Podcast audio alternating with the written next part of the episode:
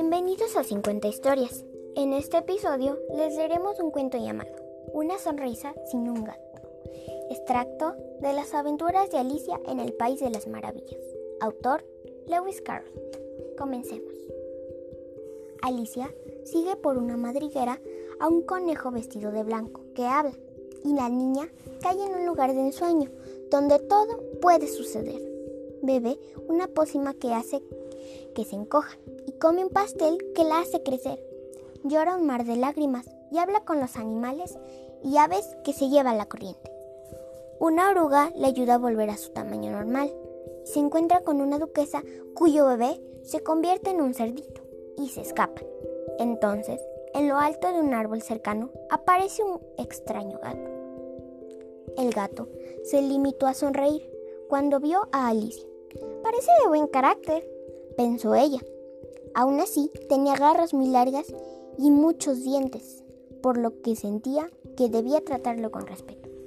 Mi niño de Cheshire, comenzó ella con cierta timidez, ya que no sabía en absoluto si le gustaría ese nombre. Aunque el gato solo se limitó a sonreír un poco más, se ve contento por ahora, pensó Alicia y continuó. ¿Podrías decirme, por favor, qué camino debo seguir para salir de aquí? Eso depende en gran parte del sitio al que quieras llegar, dijo el gato. No me importa mucho el sitio, comenzó a decir Alicia. Entonces no importa qué camino tomes, respondió el gato. Mientras llegue a alguna parte, añadió Alicia mientras daba una explicación. Oh, eso es seguro, dijo el gato. Si caminas lo suficiente. Alicia sintió que no podía refutar eso, por lo que la niña intentó otra pregunta. ¿Qué clase de gente vive por aquí?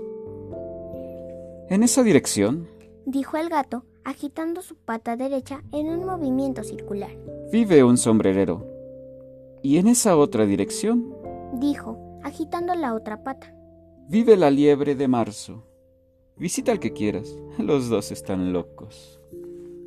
Pero yo no quiero ir donde haya gente loca, objetó Alicia. Oh, eso no lo vas a poder evitar, dijo el gato. Todos estamos locos por aquí. Yo estoy loco, y tú estás loca. ¿Cómo sabes que estoy loca? preguntó Alicia. Debes estarlo, dijo el gato. ¿O no habrías venido aquí? Alicia no pensaba que eso fuera cierto, pero de todas formas continuó. ¿Y cómo sabes que tú estás loco? Mm, para empezar, dijo el gato. Un perro no está loco. ¿Estás de acuerdo? Supongo que sí, respondió Alicia. Bueno, entonces... Continuó el gato. Un perro gruñe cuando está enojado y mueve la cola cuando está contento. Pues yo gruño cuando estoy contento y muevo la cola cuando estoy enojado. Por lo tanto, estoy loco. Yo lo llamo ronronear, no gruñir, dijo Alicia. Llámalo como quieras, dijo el gato. ¿Vas a jugar al croquet con la reina hoy? Me gustaría mucho, dijo Alicia, pero no me han invitado todavía. Allí me verás, dijo el gato y desapareció. Alicia no se sorprendió mucho. Se estaba acostumbrando a que sucedieran cosas raras. Mientras miraba el lugar donde había estado el gato, este apareció de nuevo repentinamente. Por cierto, ¿qué pasó con el bebé? dijo el gato. Casi se me olvida preguntar. Se convirtió en un cerdito, dijo Alicia en voz baja, como si lo hubieran hecho de manera natural. Eso supuse, concluyó el gato y desapareció de nuevo. Alicia esperó un poco, casi esperando verlo de nuevo, pero no apareció.